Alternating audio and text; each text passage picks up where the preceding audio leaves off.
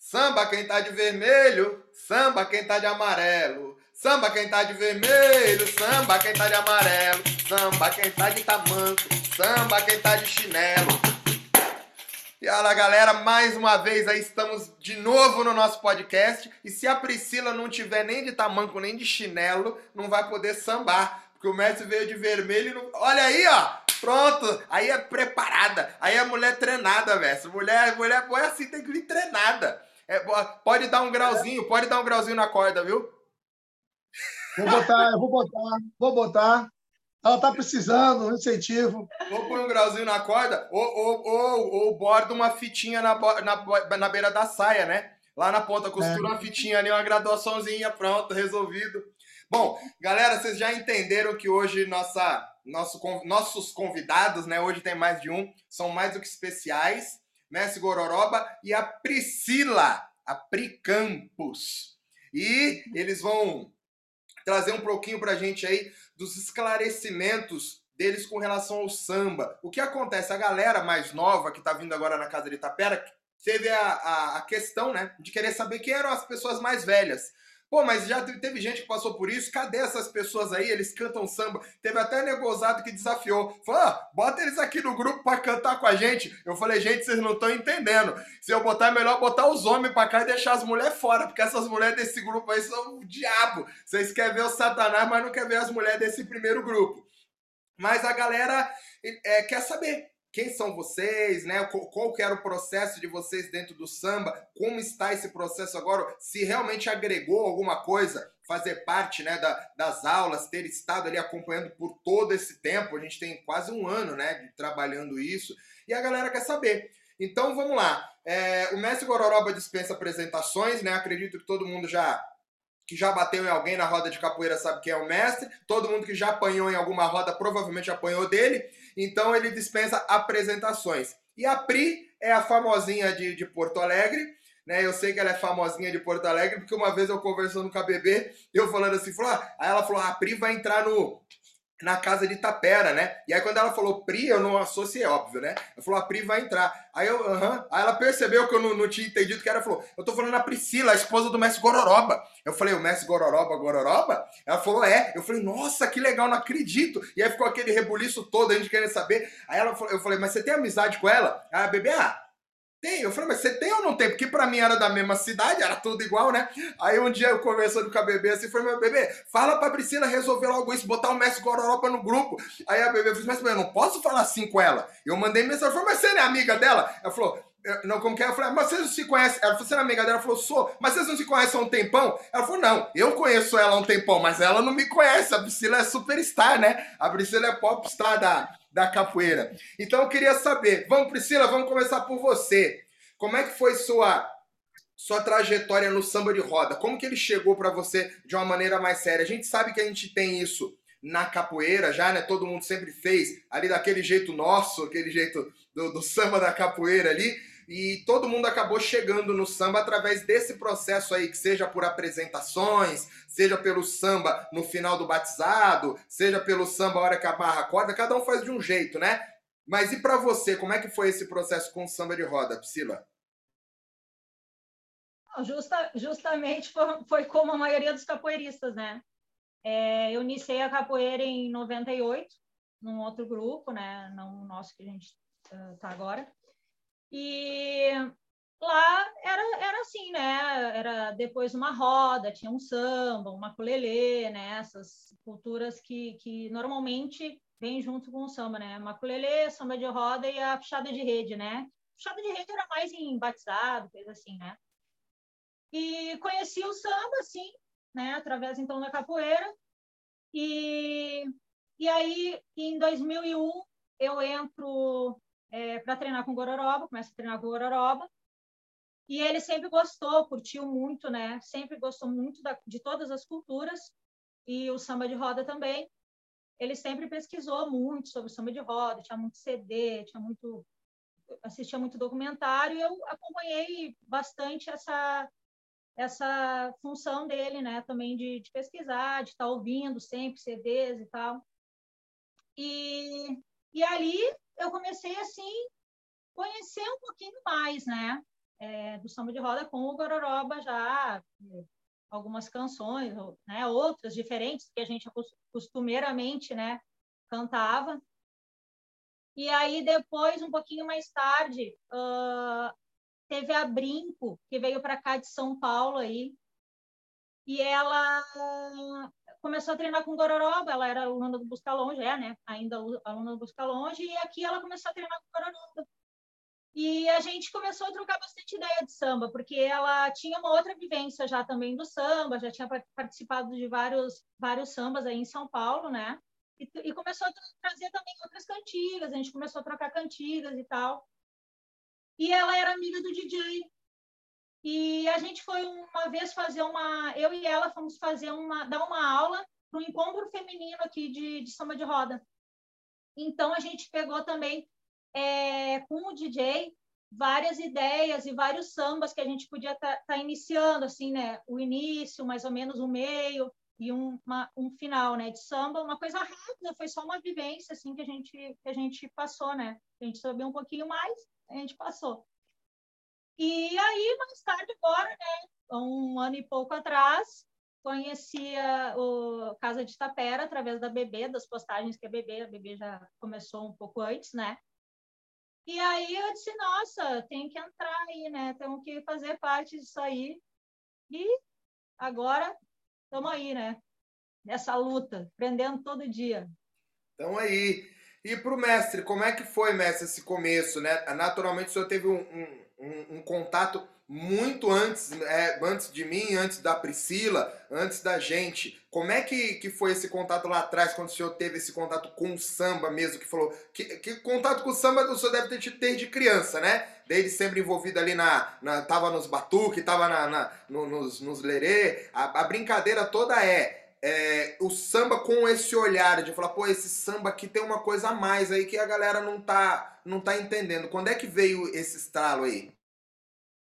É, a Priscila, ela, ela foi a primeira assim, a ter essa motivação. É, ela disse, ah, vai ter um curso de samba, aulas de samba, e vamos fazer. Eu disse, vamos. Né, para melhorar o, o conhecimento. Porque, assim, ó, aqui no Rio Grande do Sul, é, eu, sou, eu sou nascido, sou criado é, na, na bacia da nação. Aqui que é nação, aqui é uma religião que tem aqui no sul, aqui que é o Batuque, eles chamam, Batuque Nação. Né? Então tem Cambinda, Jeje e Oió. Então é, eu sou já acostumado, sempre gostei do tambor, desde pequeno. Meu tio era tamboreiro, que hoje é alabê, é, é, o nome que eles usam hoje é alabê, mas na época lá era tamboreiro mesmo. Né? Então eu, eu fui criado com, com essa batida do tambor, do couro, a mão no couro. Né? E assim, aqui no Sul, uh, a gente sempre, depois das atividades, assim, a gente fazia um samba de roda. Mas, cara, o samba de roda que a gente fazia era sempre as mesmas cantigas. Era na praia de Amaralinda, e dois camarões sentados, né? Olê, lê, lê, lê, olá, lá, lá, lá. Era sempre as mesmas cantigas.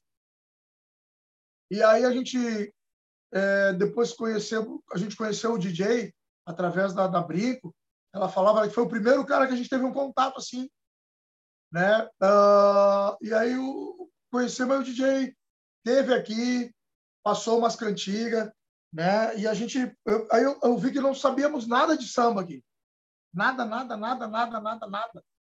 Eu fiquei impressionado assim, digo, com a variedade de cantigas que tinha. E a gente cantando aqui só o basicão. Mas o basicão de, de, da década de 30, 40, 50, e aí a gente, é, é, eu, eu sempre gostei muito, assim, a gente, todo ano a gente ia para a Bahia. Todo ano a gente vai, ia para a Bahia. Agora que demos uma seguradinha, tem dois anos, dois anos que a gente não vai, né? É uns três anos que a gente não vai. Mas quando eu ia na Bahia, a gente ia lá para o Pelourinho lá. Quando chegava, ele tinha muita lojinha de, de disco, de CD. Então eu fiz amizade com um senhor lá, que eu pedia tal, eu pedia, eu tem viola de 12, tem, o que, que o senhor tem de samba de roda aí? Rapaz, o velho me deu um arsenal lá. E toda vez que eu ia na Bahia, ele tinha alguma novidade. Que ele buscava, precisava. É, é, muita coisa, eu ouvi muito, muito, foi no, no Viva Bahia. Tem o disco Viva Bahia e o Eu Bahia. são dois. E ele me conseguiu os dois. E nos dois tem samba de roda, tem puxada. É um, é um, um vinil, é um vinil bem cultural. Muito cultural. Né? Que a maioria da nata da capoeira da Bahia estava tudo ali dentro, ali, que eram grupos folclóricos, né? De balé folclórico, né? Então, eu, nossa, eu sempre gostei da musicalidade, né? Em cima disso. E quando a gente ficou sabendo, quando eu fiquei sabendo pela Priscila que ia ter um curso de samba, a Casa de Tapera, a Casa de Tapera, para mim, que sou muito curioso e gosto da cultura, foi o maior achado que tive até agora. Porque uh, eu sempre vim assim, uh, como a capoeira tem um ritual, começo, meio e fim, eu também achava que o samba tinha essa, pelas cantigas que eu ouvia. Então, tu via que uma, tinha uma colocação aqui, outra estava colocada ali, mas tu, tu, tu via que elas faziam, tipo, tinha uma conotação, tinha uma, uma sequência. Eu ficava pensando, mas como que canta isso? E fora as, os códigos que são falados ali, né? Porque tudo é através de código, né? Tudo da cultura do negro, negra, sempre eram códigos, mensagens que estavam escondidas ali, as mensagens que eram passadas através da cantoria, das cantigas. Eu ficava assim, pá, mas eu já pensava assim. Então, quando eu vim para a Casa de Tapera, através dos estudos, entender o que está se cantando, para quem se canta, quando se canta, né? O começo, o meio, o fim. Eu digo, nossa, é assim, ó, entrou como uma luva. Então, eu, eu, eu vejo, assim, eu só tenho a agradecer, porque a casa a, abriu a, a, a, minha, a minha visão em relação a essa coisa do samba e justamente melhorou algumas coisas que eu tinha na capoeira que eu também trouxe isso para a capoeira. Eu trouxe para a capoeira, porque uma das coisas que se perdeu, que eu vejo hoje, é o ritual da cantiga nas rodas de capoeira. O pessoal está cantando muito, está tá fazendo muito floreio, mas não está mandando uma mensagem para o capoeirista. Algumas coisas que acontecem dentro da roda. Que os mestres antigos antigo, eu tinha um CD também do mestre Gerson Quadrado, que eu perdi lá atrás em algum momento, também que era, era falava um pouquinho de samba também. Então eu sempre vinha agregando algumas coisas. O mestre primeiro da Bahia também, aqueles, é, o samba aqueles corrido, que é, tem a diferença do samba chula, do samba do, do o samba rural, né, do, do, do samba, os sambas corridos, né, samba de caboclo. Então eu já notava que tinha uma, umas diferenças assim, mas eu não conseguia identificar a fundo, né? Eu não conseguia entender. Então, dentro da casa de Tapera, um conhecimento que que vocês os professores nos passam, nossa, entrou como uma luva. Hoje eu estou muito mais preparado para falar de capoeira e dar aula de capoeira através do samba.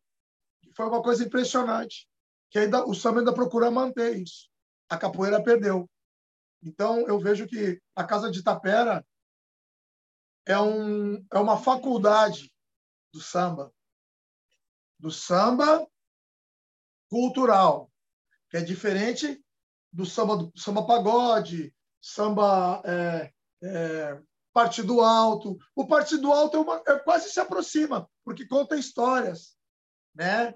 Conta história. Mas o, o samba que a gente aprende na Casa Tapera é um samba realmente cultural do cotidiano que fala, manda mensagens assim mais é, realistas do, do, do, contexto do que acontece né, na, na, na, comunidade de alguma pessoa, sabe? Então é, é, é, muito é muito bom. Eu só tenho a agradecer a Casa de Tapera. Eu acho que o Partido Alto ele é o talvez o último dos sambas que ainda manteve algum tipo de ritual, né?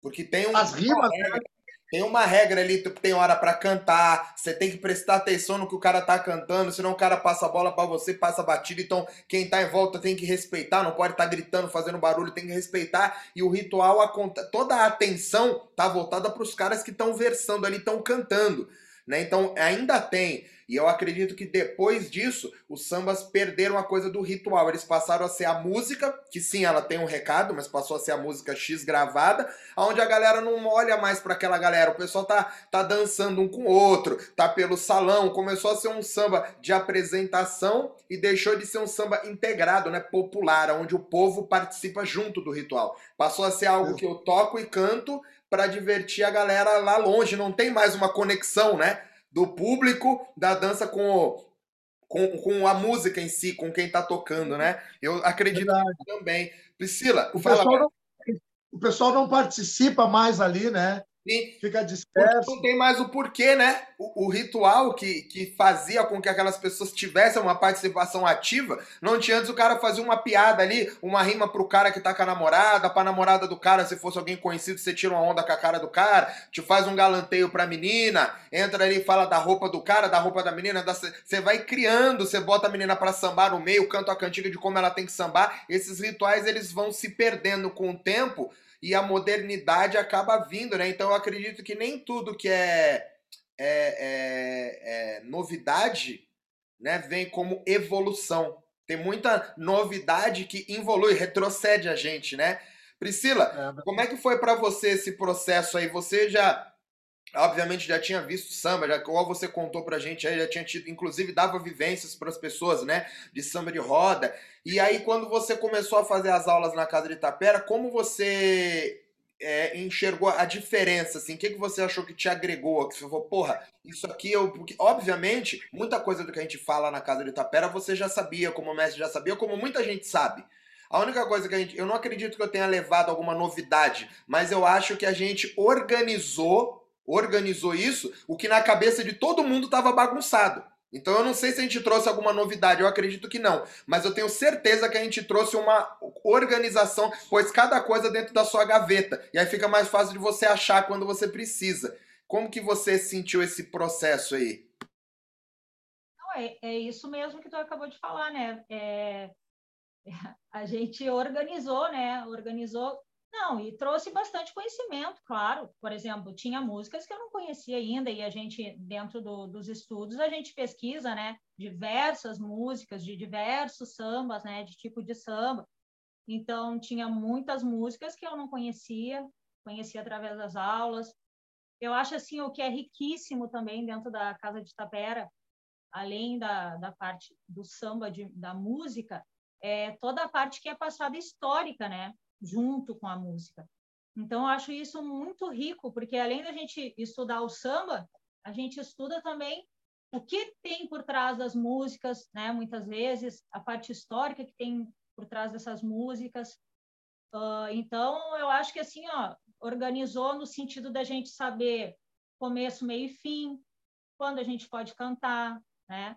Para quem a gente pode cantar, que resposta a gente pode dar para uma, né, uma determinada ah, um determinado samba, que resposta que a gente pode dar? Que às vezes está me afrontando, né, tá e eu tenho que responder, né? O Mesquita fala que a gente tem que a mulher tem que aprender a responder, né, para aquela cantiga. Então, eu acho, nossa, maravilhoso nesse em todos os sentidos, né? É, eu acredito muito que essa coisa, principalmente das mulheres, né? Reclamando muito, brigando muito. Eu, eu sou a favor de você protestar quando algo não tá bom, porém eu acredito que todo protesto ele só é válido quando ele vai trazer algum resultado. O protesto ele tem que ser para mudar alguma coisa. Eu sou contra você protestar por protestar. Pô, mas você sabe que isso não vai adiantar? Não, eu sei, mas eu tô falando aqui. E eu acredito que a melhor maneira de mudar, principalmente a coisa do machismo dentro da roda, é cantando, né?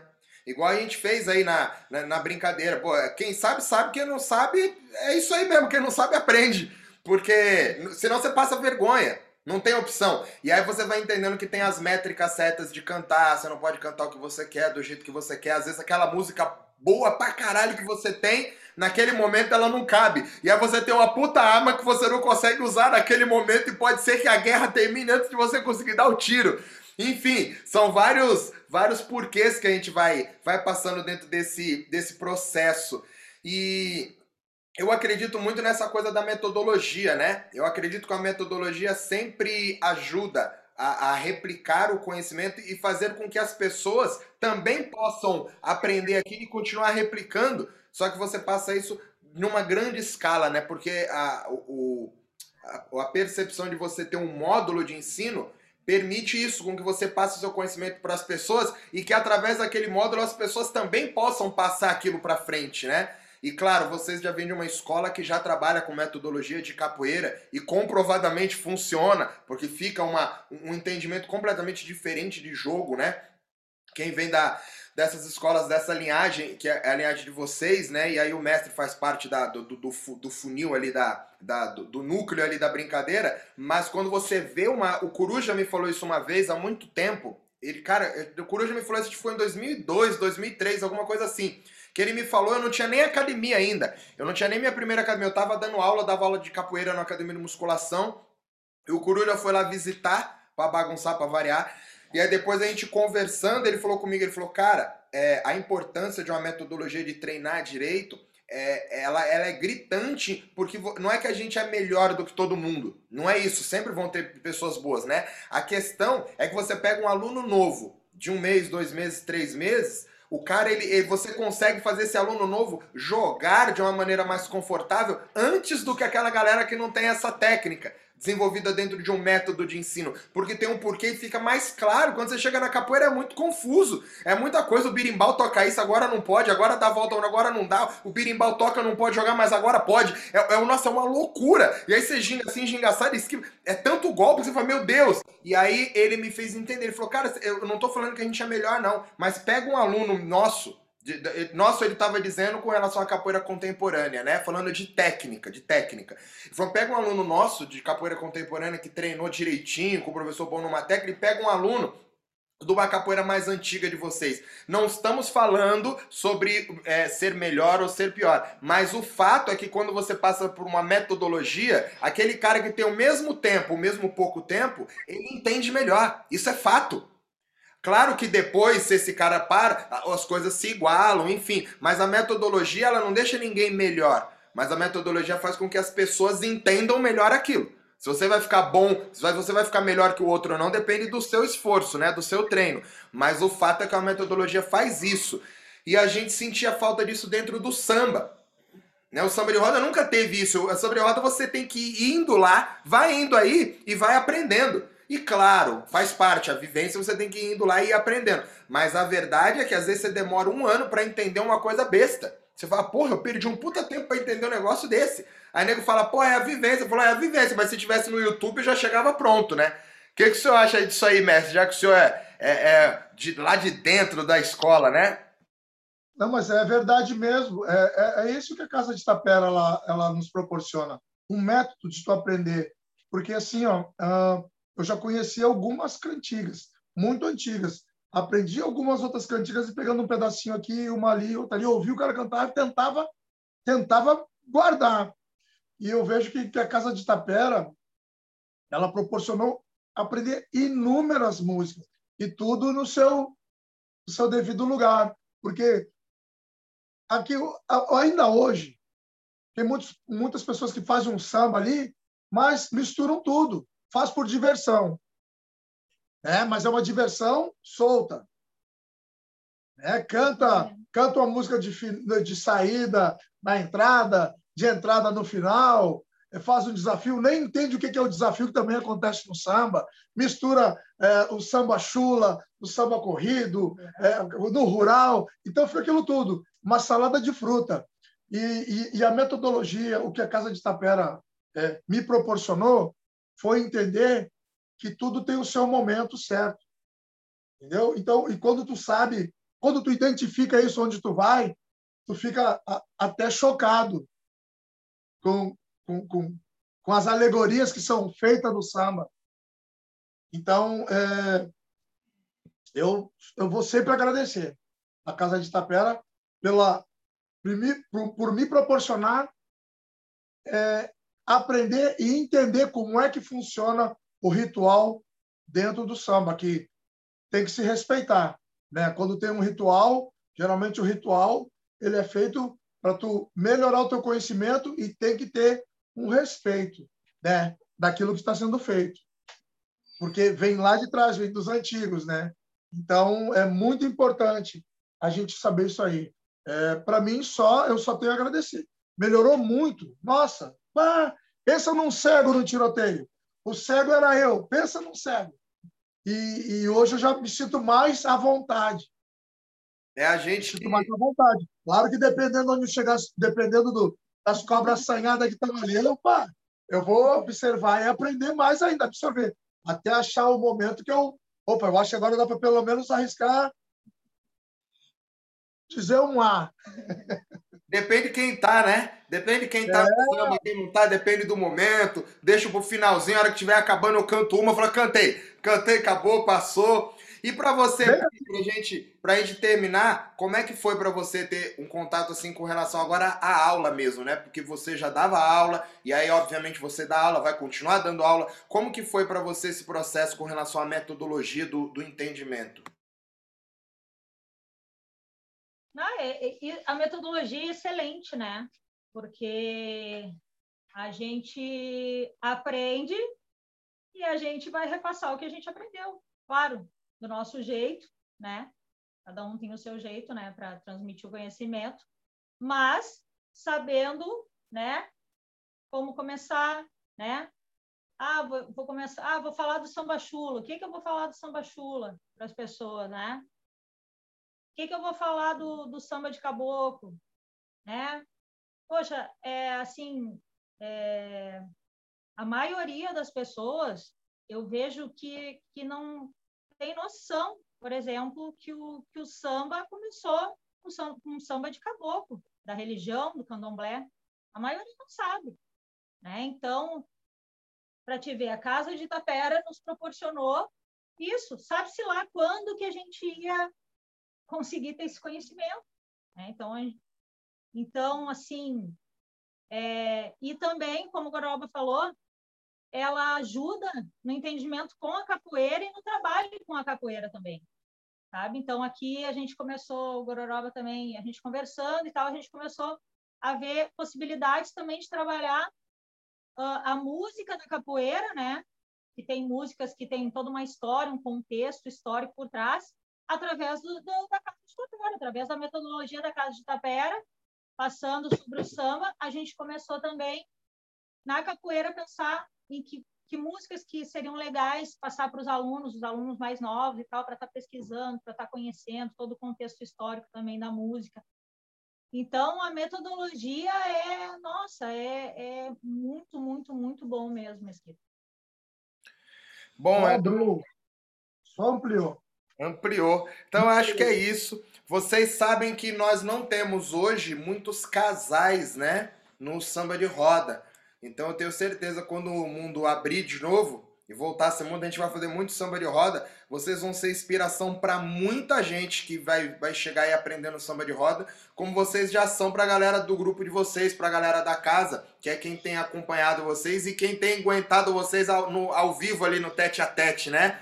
Que é, é na hora da porrada não tem conversa, toma lá da cá. E aí é isso, né? Quem, quem tem quem tem garrafa para vender, né? merece troco. E essa é a, a, brincadeira. Então tenho certeza que a gente vai muito longe ainda. E eu só tenho a agradecer a vocês dois, tá?